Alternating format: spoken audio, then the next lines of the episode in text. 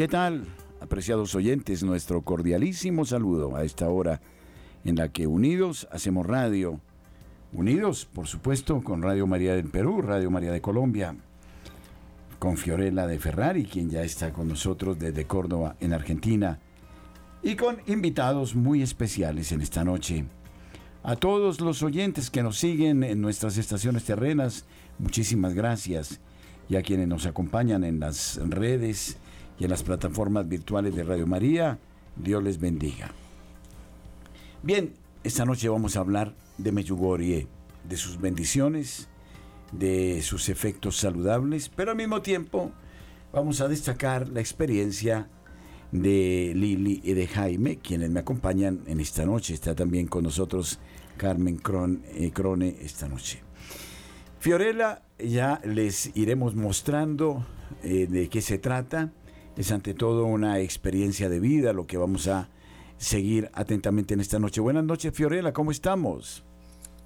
Muy buenas noches, Padre Germán. Un saludo para todos nuestros oyentes en este día en que recordamos la fiesta de María Reina. María Reina, que me parece hermosa. Muy oportuno que estemos eh, hablando de esta aparición de la Virgen Medjugorje justamente en este día en que la honramos, ¿no? Como reina de los cielos y de la tierra y de nuestras vidas. Ciertamente es un día de grandes noticias. También les quiero comentar a los oyentes en Perú y Colombia que hoy se dio un paso muy importante también en nuestra radio para constituir en breve término Radio María en la ciudad de Cartagena, en Colombia. De modo que esta es una noticia que nos llena de profundo gozo. Esperamos que al finalizar el año, antes de finalizar el año, ya estemos operando en esta ciudad bella del Caribe colombiano que es patrimonio cultural de la humanidad y patrimonio histórico. Bien, Fiorella, entonces vamos a presentar a Jaime y a Liz. Muy interesante su experiencia y yo um, creo que aquí eh, lo importante es oírlos a ellos. ¿Quiénes eran antes de su conversión? ¿Cuál fue la causa de su conversión? ¿Y quiénes son después de su conversión? Porque como ustedes lo van a oír, es una experiencia eh, que es... Eh, tiene los tintes de lo dramático y también de lo anecdótico realmente y donde eh, veremos cómo opera la gracia de Dios. Buenas noches Jaime, buenas noches Liz, ¿cómo estamos? Padre, muy buenas noches. Padre, buenas noches. Carmen, ¿cómo estamos? Buenas noches. Buenas noches, Padre, qué gusto verlo otra vez. No nos veíamos desde hacía 13 años, desde la última vez que vino Iván a Colombia. Y, Carmen eh, mm, reside en Bogotá. En Estados Unidos. Ah, en Estados, ¿en qué parte? en Michigan. Ah, ya. Michigan. En Michigan, bueno, y está en Colombia en estos días. Bueno, ya eh, vamos a descubrir otras cosas importantes. Pero bueno, eh, entonces Jaime y Liz, ¿por qué no nos cuentan quiénes eran ustedes, cómo se conocieron, cómo se logró su matrimonio y qué pasó? Entonces aquí vamos a, ustedes van a contar su experiencia, de manera que esperemos en estos minutos poder ya tener como una comprensión exacta para darnos cuenta de cómo la Madre de Dios también ha operado en este hogar. Vinieron con su bebé, con, bueno, bebé, con un niño de cinco años. De ocho. Ah, ocho años. Ah, ocho años, sí. Bueno, muy bien. Entonces, eh, buenas noches, Liz. Gracias, Padre. Buenas noches. Bueno, así como, como tú lo cuentas, eh, fue un antes, un durante y un después, eh, el proceso de nosotros con el Señor. Éramos en realidad dos jóvenes un poco desorientados, como todo, eh, errores de la juventud. Em, nos conocemos hace, desde el 2004, ya hace 19 años, y eh, cada uno con su historia, ¿no? Cada uno traía su historia del pasado que claramente pues era un secreto, lo uno para lo otro, o sea, ni él me contó la suya, ni yo le conté la mía, y así vivieron su noviazgo, ocultando y el matrimonio por un el matrimonio por un buen tiempo, sí. Eh, realmente traíamos muchos, eh, muchos pesos del pasado, muchas máscaras, que cuando se unen, pues claramente hay un momento tienen que, que, explotar. Sí, sí, por supuesto que sí, porque... Eh, estábamos viviendo una irrealidad. Sí. Bueno, ¿y a qué te dedicabas? Eh, yo siempre he trabajado en turismo, En en, turismo, realidad. sí. Sí, sí, siempre. he Jaime trabajado era en turismo. deportista de élite. Deportista de élite y profesor de educación física. Fue eh, jugador de millonarios. Sí. Eh, eh, ¿Llegó a En- ser profesional? No, no, no, no. no. En La reservas. segunda, en reservas. Ya, pero alguna vez jugó con la profesional, me imagino yo. en- Entrenábamos. Ah, Ya, claro que sí. Bueno, entonces, sí, qué pena. Eh, Tranquilo, ahí nos encontramos, bueno, nos conocemos, vivimos un noviazgo eh, realmente muy intenso. Nos conocemos y vivimos una época muy intensa. Eh, digamos que dejamos un poco atrás el pasado, pero seguimos equivocados en el camino, ¿no? Un camino de, de rumba, de licor, de fiestas, de bueno, etcétera, etcétera. La todo lo que esto. abundaba. Claro, claro. Eh, ambos teníamos una buena ubicación laboral, eh, devengamos un buen sueldo, digámoslo así. Teníamos para nuestros gustos y para nuestros eh, placeres terrenales, entonces eso también nos unió. De hecho, mm, compartimos muchas cosas que de repente compartíamos antes con otras personas, pero ahora como que los centramos en nosotros. Sin embargo, estábamos muy equivocados en el camino. Pero aún así llegamos a casarnos. Eh, tenemos una niña de 17 años. Entonces, después de que mi hija nace, decidimos irnos a vivir juntos. Realmente no nos casamos, nos fuimos a vivir en pecado. Pero así transcurre un par de años hasta que por una eh, eventualidad en mi casa, realmente una calamidad con mi mamá, mi mamá tiene un accidente que me cambia a mí la vida a 360 grados. Y, eh, y a raíz de eso conocemos a personas que nos empiezan a conducir en el camino del Señor, especialmente una, y ella nos empieza como a como hablar de Dios, como, como a, entrarnos en ese mundo misterioso del Señor que por supuesto no conocíamos, éramos católicos eh, tradicionales, de familia, eh, de herencia, pero no conocíamos quién era Dios. Entonces, em, con ese dolor de pronto eh, en el corazón, yo soy hija única, entonces con ese dolor de mi mamá, me fui acercando y me fui refugiando un poco más en el Señor, pero nuestra vida seguía siendo realmente igual, ¿sí? Eh, cuando empiezo a conocer, me empieza a dar más curiosidad y como esa necesidad de, de saber más de lo, que, de lo que me tranquilizaba, de lo que me generaba algo de paz. Eh, mi esposo, pues al verme también en ese camino, empieza a, a inquietarse un poco y creemos que ahí llega nuestro momento de conversión. Pero antes pasaron una serie de hechos que lo llevaron a, a, a confrontar su vida efectivamente, ¿no? Otro accidente de, de No, eso fue posterior. Ah, ya, eso fue posterior, ya. sí. Esta supuesta conversión nos lleva a querer formalizar nuestro, nuestro hogar, entonces nos casamos, eh, pues recibimos la bendición de Dios y creemos que todo marcha bien. Sin embargo, las cosas en casa pues siguen igual. Las peleas, eh, digamos que los enfrentamientos, porque el carácter de él muy fuerte, el mío igual, querer a- seguir queriendo hacer lo que queríamos cada uno por su lado. Entonces, eh, pues no sabíamos cuál era la verdad del otro, ¿no? ¿Qué estaba sintiendo el otro en realidad? Y em, en ese momento, mm, bueno, pasamos, realmente pasamos muchos años así, no sé, como ocho años tal vez Ocho años. cuando llega pandemia o tiempo tan eh, especial de aprendizaje, pero, pero realmente llega pandemia y es un tiempo muy duro para nosotros, bueno, para todo el mundo realmente, ¿no? Pero para nosotros puntualmente, que creíamos que vivíamos bien, ¿sí? Eh, en todo sentido, económicamente, eh, espiritualmente, porque creíamos conocer, eh, o por lo menos creíamos ir en el orden de Dios. Entonces llega pandemia, tiempo en que nos deja un poco de brazos cruzados. Obviamente mi trabajo queda eh, cero, totalmente. Eh, mi esposo, pues en ese momento era docente universitario y él todavía sigue dictando sus clases de manera virtual. Entonces ahí está el ingreso para la familia porque en realidad los gastos siguen, colegios, eh, el tema del apartamento, servicios y demás. Entonces eh, eso lo, lo, lo cubre pues mi esposo con su trabajo pasa como el tiempo de, confinamiento más duro y nuestra situación en casa realmente espiritualmente pues se fortaleció porque nos fortalecimos como familia en oración, pero seguíamos eh, teniendo esos secretos entre nosotros. mi esposo tiene un- una lesión de rodilla debido a su actividad y es necesario operarlo.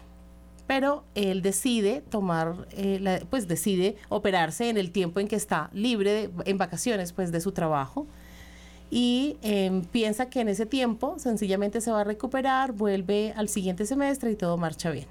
Pero los planes del Señor eran otros. Mm, Mi esposo tiene una lesión muy complicada. Él- Claro. ¿Cómo, cómo fue esa lesión? ¿Practicando el fútbol? O... Bueno, padre, sí, eso viene desde más de 30 años. Eh, las malas prácticas, malos entrenamientos. Entonces se fue deteriorando la rodilla. Me hicieron una primera cirugía en el 2013, pero no, no quedó bien. Seguí jugando, seguí entrenando, seguí dictando clase y ya en el 2021 ya, ya estalló. Eh, En plena pandemia. en plena, pasando ya la pandemia, ya estábamos presenciales, eh, ya el cartílago está totalmente destruido, un menisco me lo tienen que sacar, es decir, Fuera de todo. Fuera de todo, pues eh, digamos que mi cuerpo y es la fuente de mi trabajo. Y el cirujano lo primero que me dice es que cambie de profesión. Entonces, contra todo pronóstico es difícil. Difícil tirar a la basura tantos años de estudio, tantos años laborales. Sin embargo, como dice mi esposa, me creí Dios. Organicé las cosas tal cual eh, para seguir laborando. Pero si Dios tiene un propósito, lo cumple. Y me salió una pelotica en el glúteo derecho, en el glúteo izquierdo, me operaron de la, de la derecha, lo cual me imposibilitaba sentarme, acostarme. Y me tuvieron que hacer cirugía en el glúteo, porque era una, bueno, una infección que estaba llegando a los tejidos blandos. Ya. Entonces era complicado, fue complicado. Y a partir de ese momento, Dios cumple su propósito. Quedaste en la total dependencia. Totalmente no tuve que, o bendito sea mi Dios, y a mamá María que no, no estoy postrado en una cama, no tengo una enfermedad grave, pero no se necesita eso para uno quedar sin nada. Y quedo dependiente totalmente de mi esposa. No puedo ni siquiera entrar al baño solo. Entonces es eh, algo muy degradante. Para mí que en toda mi vida había hecho las cosas solo. Era un hombre soberbio. Un hombre que solo lo hacía todo. Y en este momento había quedado totalmente en las manos de mi esposa. Pero mi soberbia me llevó a alejarla en vez de agradecerle. Y me deja, me hace el desayuno y se va de la casa. Entonces me dejó totalmente solo, cuestión de que ni siquiera al baño podía ir, no me podía levantar, no, nada, nada. Y llegaba a las 4 de la tarde y lógicamente con mis hijos, pero totalmente solo. Y creo que para, para mí la soledad me dio muy duro. Claro. Sentirme solo totalmente, inútil totalmente. Y ahí realmente empezó mi, mi acercamiento a Dios totalmente. ¿Por qué? Porque me doy cuenta de la persona que fui, de los errores que cometí, de cómo me casé con tantos secretos. Claro. Claro. Y, y él mismo me confronta. Y hay una cosa que no nos la hemos, o yo no me la he podido explicar. Y cuando Dios lo confronta a uno, uno habla sin saber ni cómo Sí. ni nada. Y algún día le dije que si quería saber mi verdad. Y ella Ya. me dijo, bueno, perfecto. Entonces eh, se puso muy contenta. Y yo sabía que no iba a ser tan contento. Y duramos casi tres horas hablando de mi vida, antes, durante el matrimonio. Eh, le confieso mis infidelidades, que no fueron una, dos, tres, fueron cinco. Y toda mi vida. ¿Cómo lo hice? ¿Por qué lo hice? No lo entiendo. Es Dios quien pone en el corazón esas No palabras. era por vengarse con ella, No. por la falta de, de atención. Nada. No, no, no. Nada, Dios en ese momento lo Ujú. pone a uno en el corazón. Que después uno dice y piensa, ¿por qué lo dije? ¿O por qué dije tantas cosas? Sí. Y ella pues sale, sale lo, lógicamente huyendo y corriendo. Con furia. Sí, sí, con dolor, con tristeza, con, eh, pues se me derrumbó todo el castillo que tenía en realidad, o sea, lo que teníamos era una mentira, a pesar de que estuviéramos bendecidos por el Señor, pero era una mentira. Sin embargo, mm, bueno, para ese entonces ya habíamos tenido un proceso espiritual que si bien no cumplíamos a cabalidad, eh, pues sí veníamos llevando. Entonces yo ya pertenecía a, grupos en la parroquia, ya me había, había hecho el camino de Maús. Bueno, entonces en este, en este caminar uno conoce mucha gente que, que pues, se vuelve su red de apoyo. En ese entonces eh, yo salí realmente, literal, corriendo de mi casa y me fui donde una amiga a tranquilizarme, a calmarme. Eh, luego ella me lleva donde el único que pudo calmarme, que es el Señor Eucaristía. Y, y allí yo era la víctima, claro, ¿no? Porque yo era la que estaba dolida. Y llego ante el Señor y es, como dice mi esposo, en un, en un acto inexplicable, Él me confronta a mí también. Eh, me, me hace ver que yo estoy con mi dedo señalando y juzgando eh, los errores de mi esposo sin darme cuenta de los míos. Entonces, como que llega ese momento de misericordia y, y yo decido, bueno, pues si él, si él abre su corazón y dispone, inclusive eh, poniendo en riesgo nuestro matrimonio, y, y me cuenta todo eso, porque como él dice, fue su pasado, pero también fue nuestro presente durante el tiempo que llevábamos juntos. Entonces digo, ¿y por qué yo no puedo hacer lo mismo? Y llego a casa y al siguiente día le digo, bueno, yo también te voy a contar mi verdad. Llegó mi turno. Llegó mi turno. y claro, es que los dos creímos casarnos con el hombre perfecto y la mujer perfecta, pero teníamos un pasado. Y un pasado duro. Eh, entonces yo también decido contarle todas mis miserias, que por supuesto había escondido, pero, pero que el Señor ya sabía. Sí, porque en ese proceso de cambio, pues lo primero que uno hace es confesarse, porque es lo único que lo libera. Pero, pero pues estaba bien que mi esposo también lo supiera, porque si él había tenido eh, esa humildad de contarme, yo por qué no lo iba a hacer. Y pues ese día llegó la salvación a nuestra casa, en realidad. Ese día llegó ¿Y el cómo Señor. reaccionaste ante la historia de la señora? No. Totalmente asombrado. Porque tal cual nos casamos uno sin el otro. No teníamos ni idea con quién nos casábamos. Eh, hasta el punto después hablábamos que si hubiéramos sabido la verdad no nos hubiéramos casado. Claro. Eh, en este camino pues hemos, hemos hablado con muchas parejas y es lo más importante la verdad. Pero la reacción fue totalmente asombro. Pero ¿quién era yo para juzgarla? Ahí, ninguno tenía derecho de decirle nada al otro. No, nada. No, no, no. Eh, digamos que Dios a partir de ese momento entró en nuestros corazones. Y a partir de ese momento Él nos despojó de las máscaras, nos despojó de lo terrenal, digámoslo así, porque empezamos a ver una crisis económica grandísima. Nunca habíamos pasado eh, una crisis económica los dos, nunca. Siempre lo habíamos tenido todo. Y, y en este momento yo me quedo sin trabajo. La agencia está quieta.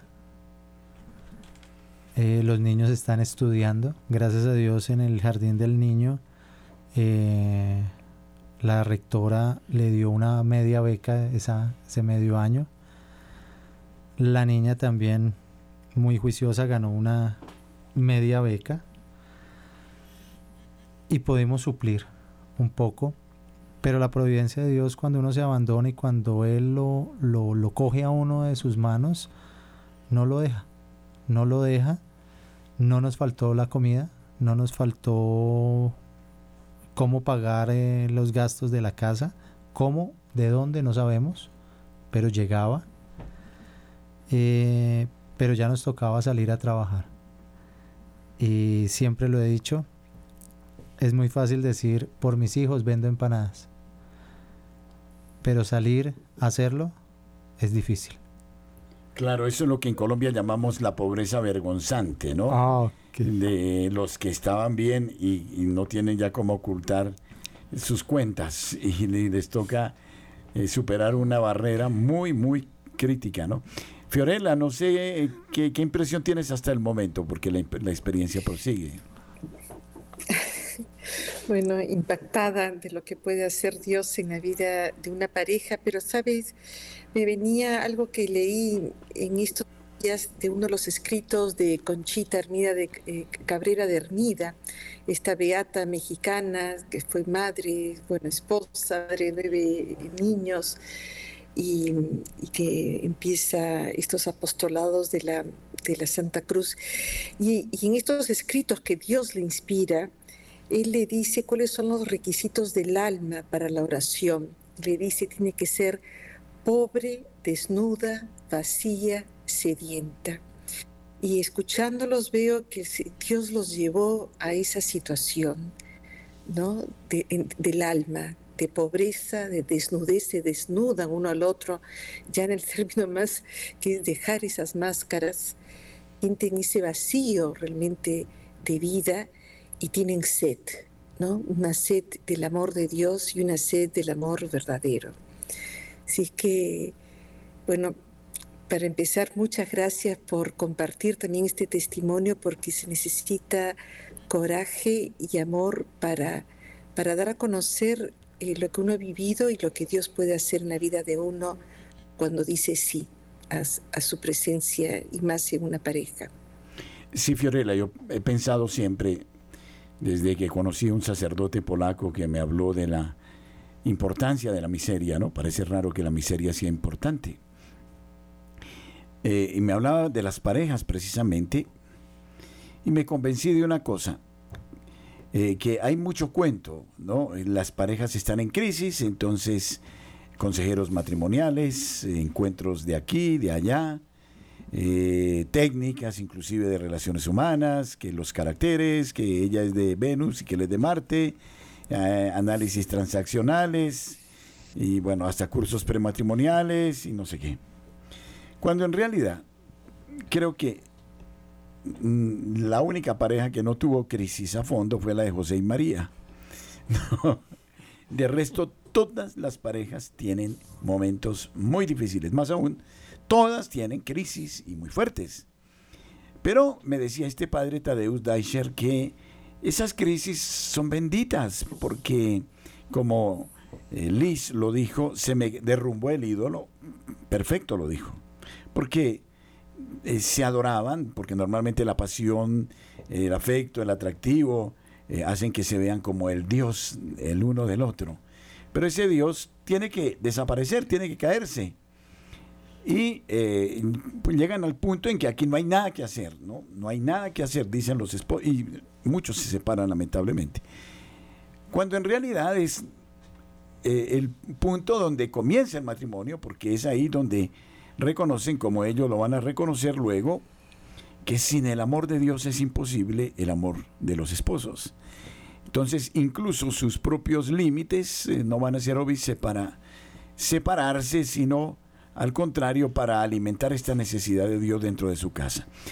No sé si desde ese punto de vista, Liz, de ustedes redescubrieron el sacramento del matrimonio como tal. Por supuesto. No solo el sacramento del matrimonio, sino lo importante que son los sacramentos en la vida del cristiano. Desde ahí empezamos a cobrarle, o sea, empezó a cobrar sentido todo lo que tenía que ver con la iglesia en nuestra vida. Empezamos a ser iglesia doméstica, en realidad. ¿Sí? Y, por supuesto, eh, nos habíamos casado sin saber que era el sacramento del matrimonio. ¿Sí? Nos casamos creyendo que, que, no sé, quizás creímos saber qué era, pero realmente no lo hicimos, no lo vivimos así y desde a partir de ese momento empezamos realmente a ser uno solo. Pero ¿cómo, cómo tienen el coraje ustedes, habiendo mirado esta realidad de lo que eran, donde no quedaban sino escombros y cenizas, para decirse mutuamente, bueno, sigamos adelante? ¿Qué, qué pasó ahí? Porque Normalmente dicen las parejas, chao, vida mía, si te he visto no me acuerdo, ¿no? bueno, yo creo que, que empezamos a, dejarnos amar por el Señor. Porque... ¿Alguien se lo dijo o ustedes...? No, nos tocó aprender a las, las malas, nos pues, tocó aprender a la eh, fuerza. realmente, Padre, nosotros mm, nos queríamos, mas no nos amábamos. O sea, eran tantas máscaras que no permitían que nos viéramos tal como éramos. Es decir, nosotros nos veíamos con ropa, pero a partir de ese momento ya nos veíamos totalmente desnudos, éramos totalmente transparentes. Entonces eh, era la verdad. Entonces empezamos a vivir una, un matrimonio en Dios, en fe, que como dice la Biblia, uno solo. Cualquier cosa era uno solo, como te lo mencionaba anteriormente. Salimos a vender no empanadas, ¿Y la salud comenzó a, recuperarse o cómo sí. pasó? sí, totalmente. Eh, inexplicablemente ya la rodilla estaba bien. Eh, lo del glúteo también. Entonces entendimos que yo debía alejarme de mi profesión. Realmente ese era mi, mi talón de Aquiles. Y, y decidimos salir a enfrentar la vida los dos. A vender envueltos, gracias a Dios, al frente de la parroquia donde nosotros servimos, en San Silvestre. El párroco nos abrió las puertas, nos dijo, bienvenidos. Y por más críticas porque Desafortunadamente. El vecindario los conocía muy bien. Claro.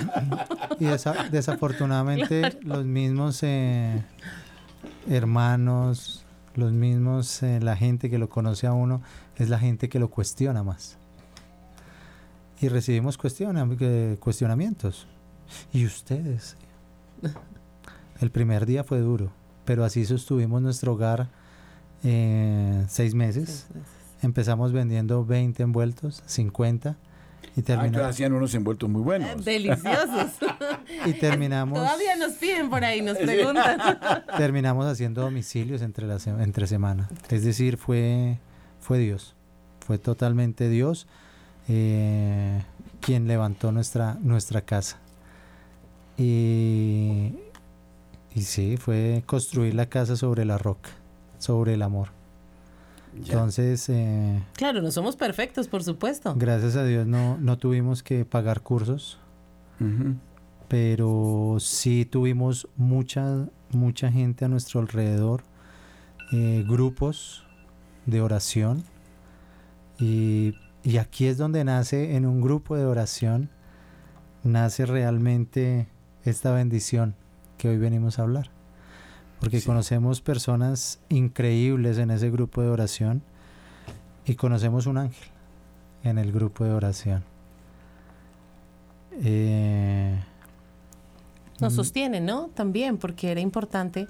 Ya veníamos con un, con un hábito, ¿cierto? De orar, pero pues eh, empieza el tema de empezar a salir ya, todo se empieza a normalizar y, y el mundo también se empieza a sentir más latente y pues por, supuesto no somos perfectos, entonces nos tocaba enfrentar eso a diario, eh, reconocer cuáles eran nuestras debilidades y trabajar en ellas por el otro, ¿sí? Empezar a, en, en, realidad a, a morir a nosotros mismos porque ya estábamos dos, ya éramos dos en el mismo equipo, antes jugábamos en equipos contrarios.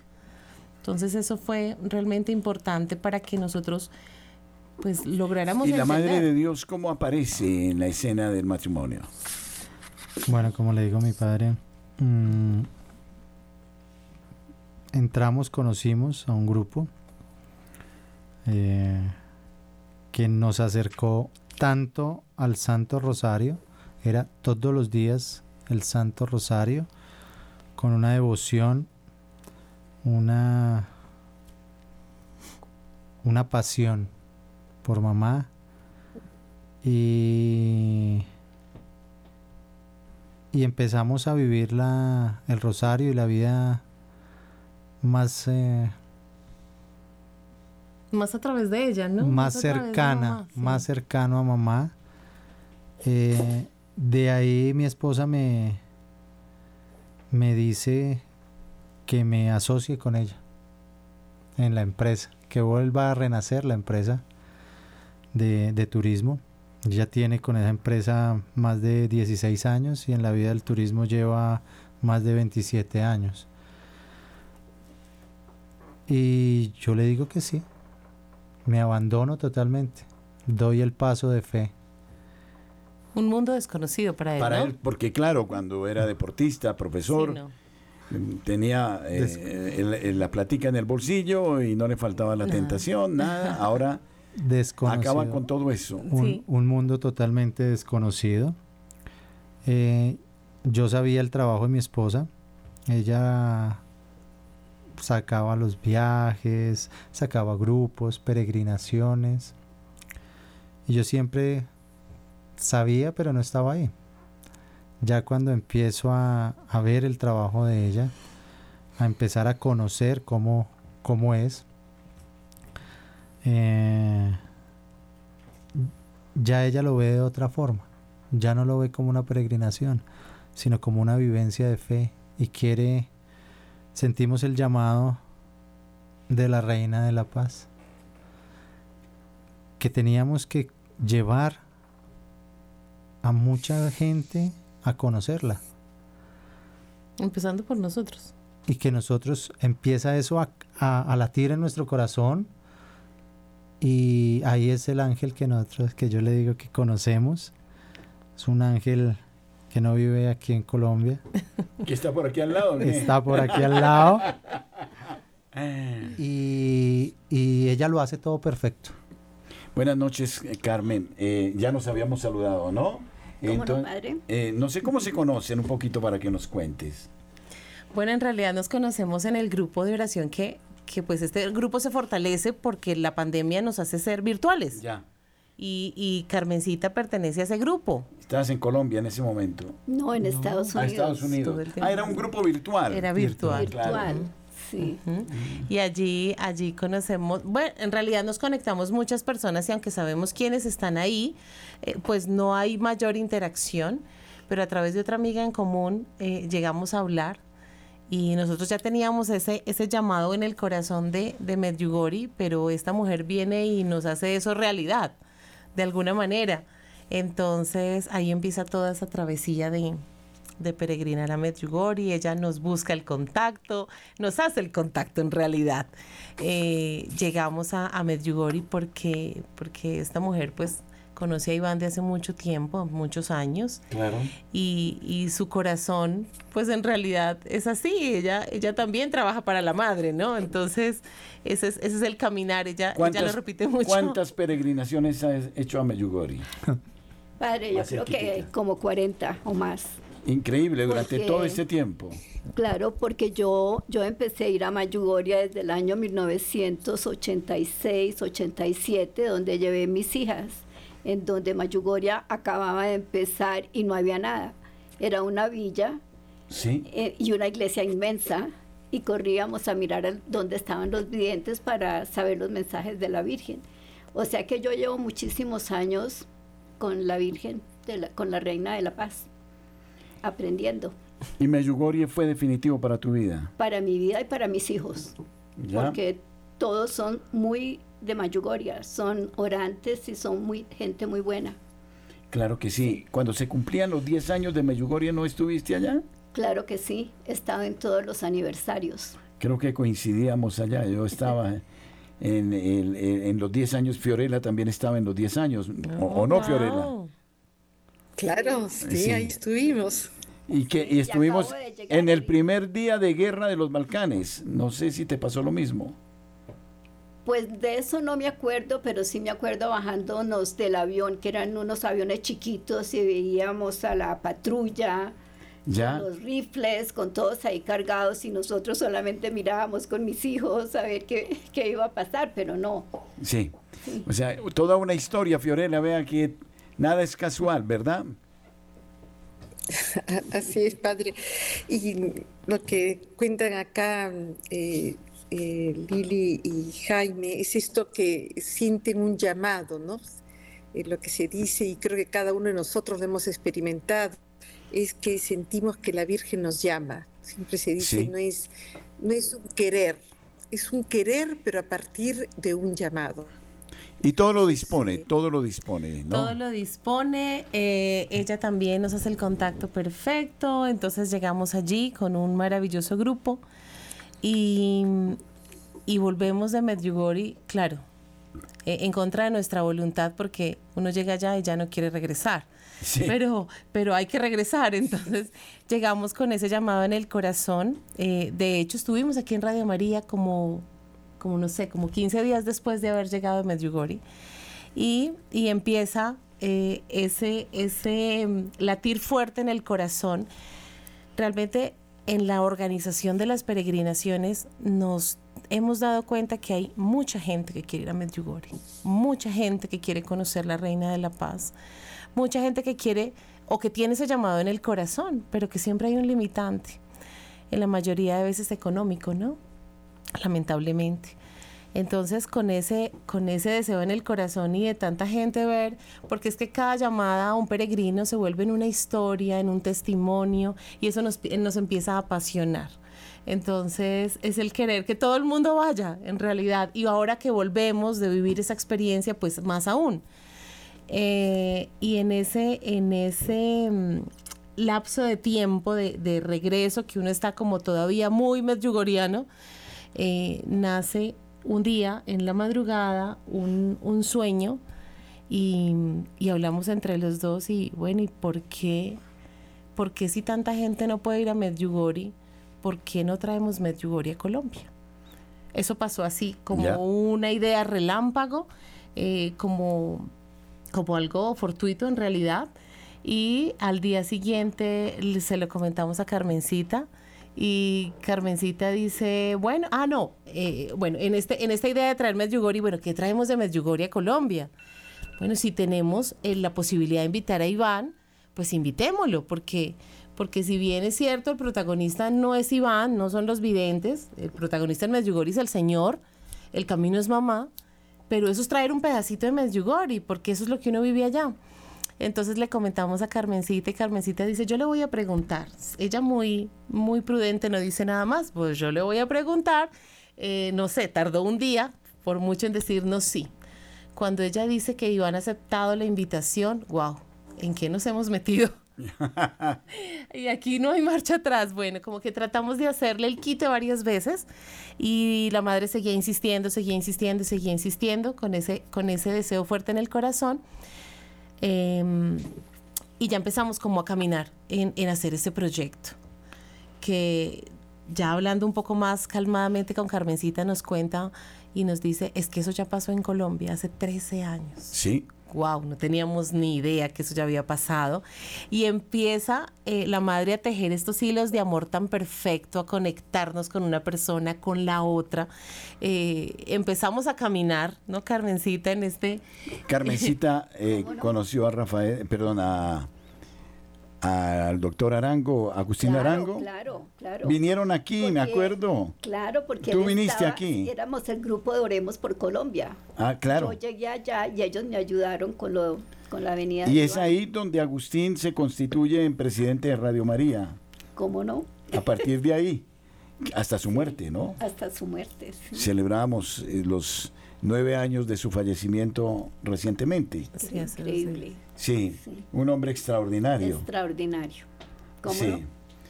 Y, ahí vivimos ese momento de la primera venida de Iván a De Colombia. Iván, sí. Fue, eso fue apoteósico, ¿no? Una sí, cosa. claro, una- porque no se conocía mucho Mayugoria, o sea que para nosotros era de ir a repartir volantes, de hablar de la Virgen, de Mayugoria, nadie sabía pronunciar Mayugoria, era, pero ella insistía que tenía que estar acá.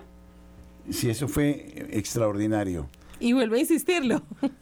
Sí, y tuve en esa oportunidad, la oportunidad me invitaron a dirigir una catequesis eh, en el Coliseo. Sí, ¿no? claro, Sí. y tú estuviste en mi casa en la aparición de la Virgen, Sí, en sí. la aparición privada. De modo que... Sí. No, y también me tocó la primera vez cuando vino Miriam, Miriana, Ah, Miriam. Miriana, sí, al sí, comienzo. sí. ¿Cómo no? Ah, en año, año, ¿qué sería eso? 92. Y, y era una- impresionante porque llegó a una hora un poco tarde. No, ella llegó al Charité. Al ¿no? foyer de Charité. de Charité. pero entonces llegó al aeropuerto y teníamos que correr como fuera en medio del tráfico de Bogotá para ir hasta el otro lado, porque en cualquier momento llegaba la hora de la de la manifestación. manifestación. y llegamos exactico, ¿no? Al foyer de Charité, me acuerdo. Bueno, diciendo esto, entonces, eh, el toque de Meyugorie, eh, ¿por qué le sirvió en su alma? No, porque, porque nos puso a trabajar. En realidad, eh, el, el deseo de que todo el mundo conozca eh, Medjugorje, pues se vuelve muy fuerte entre nosotros, ¿sí? El, eh, además que esto es una misión en familia, porque estamos en unos tiempos tan difíciles donde debemos rescatar el valor de la familia, de la iglesia doméstica, eh, y todo esto de alguna manera tiene que ver lo uno con lo otro. Entonces empezamos en ese, en ese quehacer eh, y en ese caminar de la Virgen. eh, maravilloso, además que ya no hay tiempo para pensar en otra cosa más que en poder ser las manos extendidas de la Reina de la Paz y, y eso fortalece pues por supuesto nuestro matrimonio. Ahora, eh, si bien es cierto, tenemos pues la agencia de viajes, eh, trabajamos para el Señor, porque, porque nuestra finalidad es que todos podamos vivir una experiencia de fe. Si tú vas a una peregrinación a tomar la foto de la iglesia porque está muy bonita, pues no hiciste nada. Eh, hay que ir y tener un encuentro real con el Señor. O si no, pues no hay sentido. ¿Sí? Sí. Entonces es como un poquito empezar a cambiar esa idea de Me turismo imagino que ya hay testimonios de todos los peregrinos. Por supuesto, por supuesto. Frutos Peregrinos se llama eh, el grupo que tenemos y, y estamos hablando solo del grupo de nosotros, porque muchas personas viajan a Medjugorje y, y la- las conversiones, las vocaciones sacerdotales, religiosas, eh, los llamados a, a- a volver al Señor son muy fuertes y hay muchas personas que viven eso en el mundo entero. Entonces nosotros estamos hablando de una mínima parte de lo que hemos podido experimentar a través de los grupos, pero nosotros tenemos cantidad de testimonios maravillosos, de personas maravillosas, además porque se crea una red, una red de, de la gospa, como, como lo llamaban en la película de Medjugorje y Jesús García. Esto es una red de la gospa, se, hace, se crean amistades maravillosas, que a pesar de la distancia todos estamos unidos eh, espiritualmente, en oración.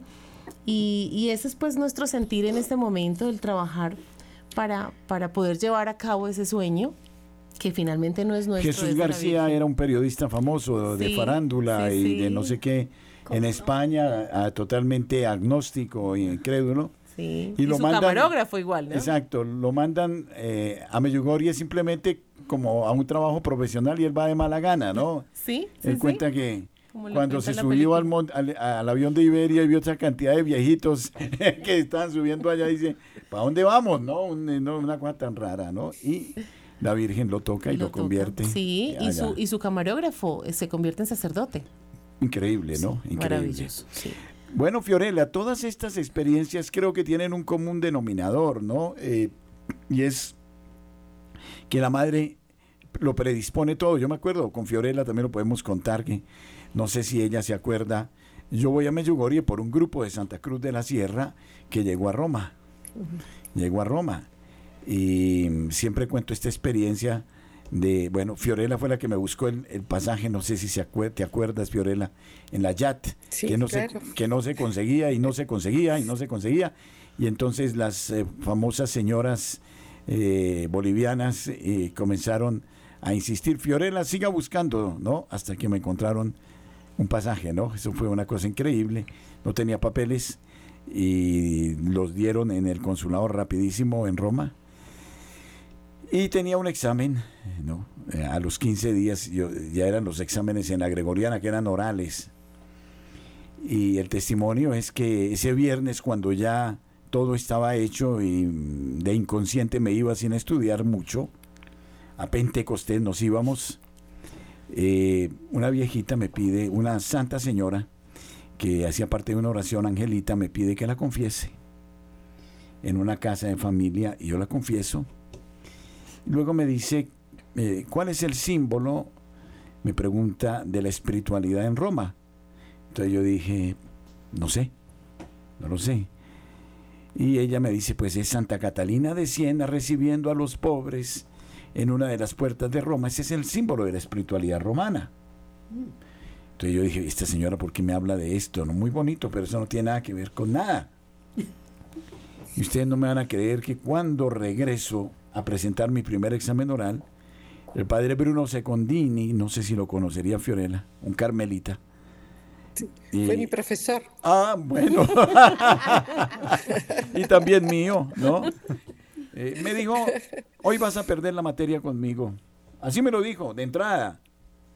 Vas a perder la, eh, la materia conmigo porque lo que te va a preguntar tú no lo sabes. Y lo debes saber. Entonces yo le dije, pero padre, ¿cómo así? No me asuste, no me condicione. Digo, sí, pues, ¿qué vamos a hacer? Y me hace la pregunta, ¿cuál es el símbolo de la espiritualidad romana? y yo cuando le respondo perfectamente, porque tal como me lo dijo Angelita, el hombre como Condorito hizo plaf, ¿no? y me dio la máxima nota. Y no me preguntó más cosas, ¿no? Entonces, eh, la, no, la Madre de Dios se deja sentir Fiorella en un modo increíble, ¿verdad? Así es. Padre Germán, pero yo soy la mala en la película y dentro de 12 minutos... Sí, se nos acaba el encanto. un poquito antes porque en Lima empieza un programa eh, eh, a, las, a las 9. Me gustaría invitar a nuestros oyentes porque habrán algunas parejas, algunas personas que querrán conversar con nuestros invitados o saber más de Meyugori. ¿Qué te parece si... Me parece muy bien abrimos muy bien. Entonces, para nuestros oyentes del Perú, nos pueden llamar al 01, para los que están fuera de Lima, 2048 720 o 2048 720 o pueden escribirnos al 914 05 11 11. En Colombia, eh, 601 746 00 91, de modo que quienes nos quieran llamar. Bueno, y también hago yo mi publicidad porque eh, Radio María está preparándose para una peregrinación mariana a Europa a partir del primero de octubre. Y sabe que hay peruanos, no, eh, te voy a contar, Fiorella, que van a ir. Que, ¿Ah, que vienen desde Lima. ¡Uy, qué bueno! ¡Qué lindo! Sí. Entonces vamos a, creo que son dos o tres peruanos. Eh, Partimos el primero de octubre, hacemos pues eh, Madrid y luego Lourdes, eh, perdón, eh, Fátima, vamos a hacer Nuestra Señora de Guadalupe en, en España, porque la, de Guadalupe, hay una manifestación de Guadalupe en España anterior a, la Guadalupana de México. en Extremadura, y luego se irá hacia, hacia Fátima Porto, en fin, Santiago de Compostela, eh, pasaremos por, eh, lógicamente vamos hacia mm, la Rue de Bac, Lourdes, la Rue de Bac, San Miguel Arcángel, eh, desde París se irá en avión a Múnich, Múnich, eh, 10 días en Meyugorie. De modo que está esto, y creo que por allá nos vamos a encontrar. Allá nos vemos, allá. nos vemos. Bueno, y Fiorella también, si ponemos un poquito la palanca en primera, también de pronto se anima. de pronto, sí. Exacto. No lo he descartado. Pero ah, mira, mientras esperamos que nos llamen o nos escriban, quería hacer un comentario también lo que tú dijiste, ese, eh, Liz, de, de, lo que es, es, esta red, ¿no? De la GOSPA. Y esa yo la experimenté cuando estuve trabajando en Estados Unidos, bueno, dentro de lo que es la evangelización el, las personas que se unían, que nos conocíamos por este, esta experiencia de Medjugorje. Y gran parte de mi trabajo yo lo pude hacer gracias a eso, porque eh, era un amor muy grande, tal vez como les pasó también eh, a ustedes. No nos conocíamos personalmente, nos hablábamos solamente por teléfono y tuve oportunidad de conocer a algunos de ellos, pero fue una gran fecundidad. Y yo decía que realmente las apariciones de la Virgen en los años 80 produjeron una gran renovación dentro de la iglesia, como se vio también en Italia, ¿no? las conversiones que se han dado en Europa y increíble en Italia, pero también en Estados Unidos. Así, ah, claro. Lo lindo estas conversiones es esta red, ¿no? Estas conexiones, esta familia que fue creando y que ha sido, ha ido creando la Virgen. Así es. Y en realidad experimentamos todo esto desde mucho tiempo atrás.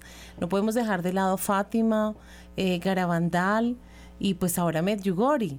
Sí, eh, como sabemos, pues para el Señor no hay, no hay, no hay tiempo, es un eterno presente y la Virgen María sigue apareciéndose hasta el día de hoy. Eso es una gracia muy grande que Medjugorje es la aparición actual. Pero, pero está eh, entrelazada con Fátima también. A ver, yo esta, esta tarde en la Santa Misa tuve la oportunidad de celebrarla a un grupo de consagradas, una comunidad muy especial. Veíamos lo que estás diciendo es muy importante, Liz. Eh, nosotros hablamos de la Virgen, Medjugorje, la Virgen, la Virgencita, Mamá María, pero no nos damos cuenta de la grandeza de la Madre de Dios, de la grandeza de Dios mismo, ¿no? Si, pudiéramos ver esto, quedaríamos absolutamente aterrados. es decir, De la, del poder de Dios. ¿Y cómo es eso? Que este Dios eterno, infinito, haya querido asociarnos en el plan salvífico, llamándonos a través de esta madre.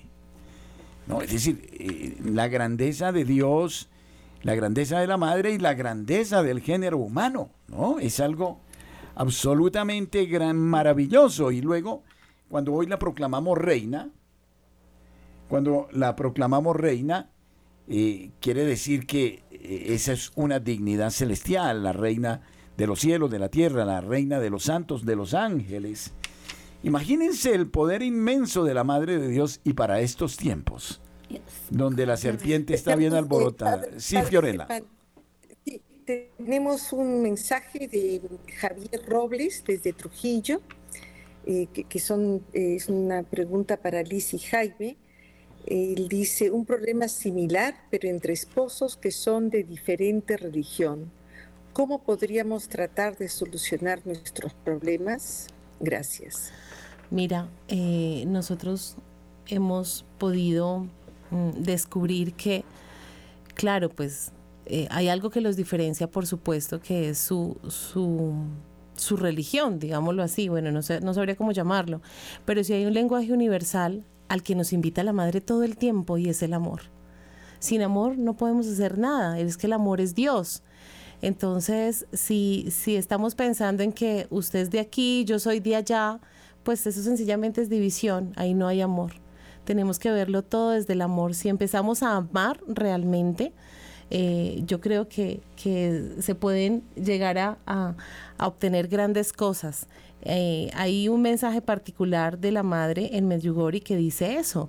Dice, con amor lo lograrán todo hasta lo imposible, porque el amor es mi hijo. Entonces, eh, desde el amor es que tenemos que empezar a ver todo. Nosotros a veces de, una manera un poco egoísta queremos que, todos amemos a como amamos nosotros, ¿verdad? Como que mi esposo ame como yo amo, pero eso es totalmente eh, imposible.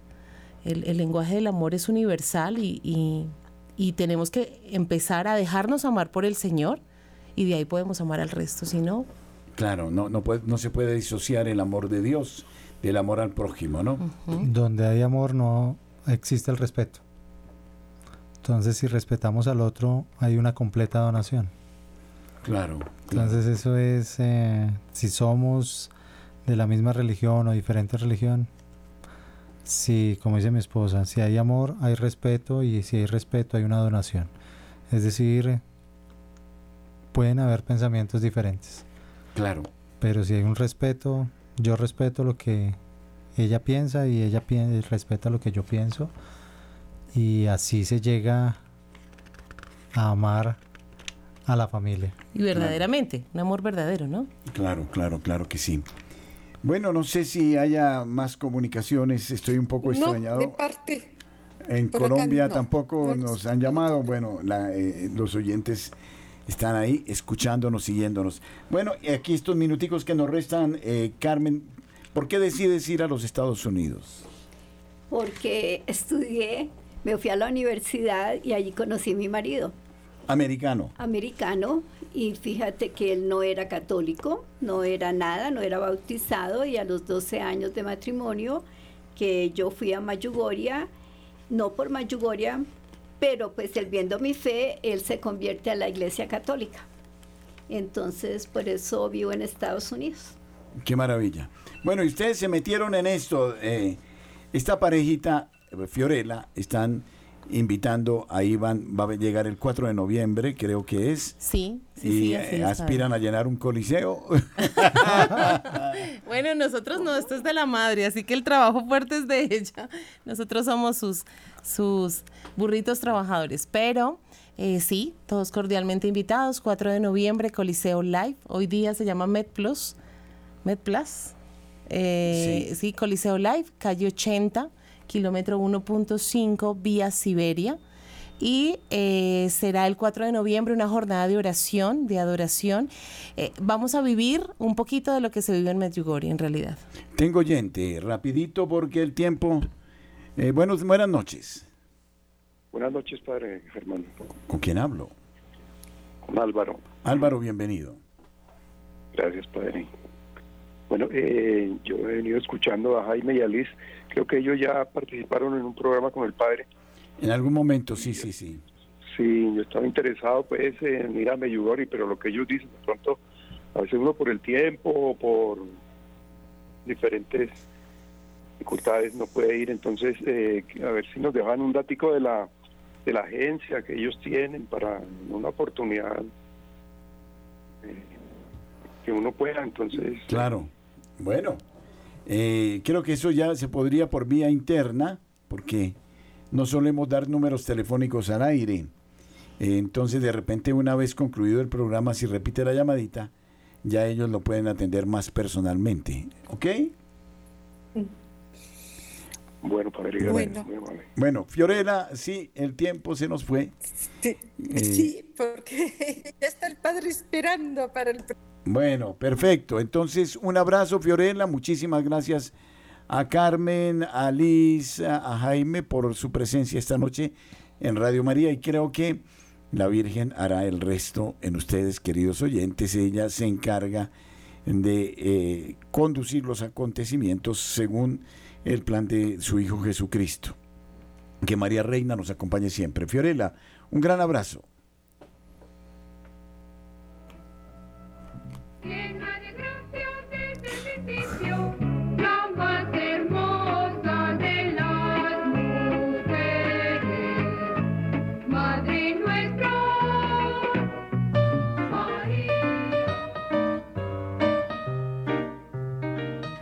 ¿Amas a Dios sobre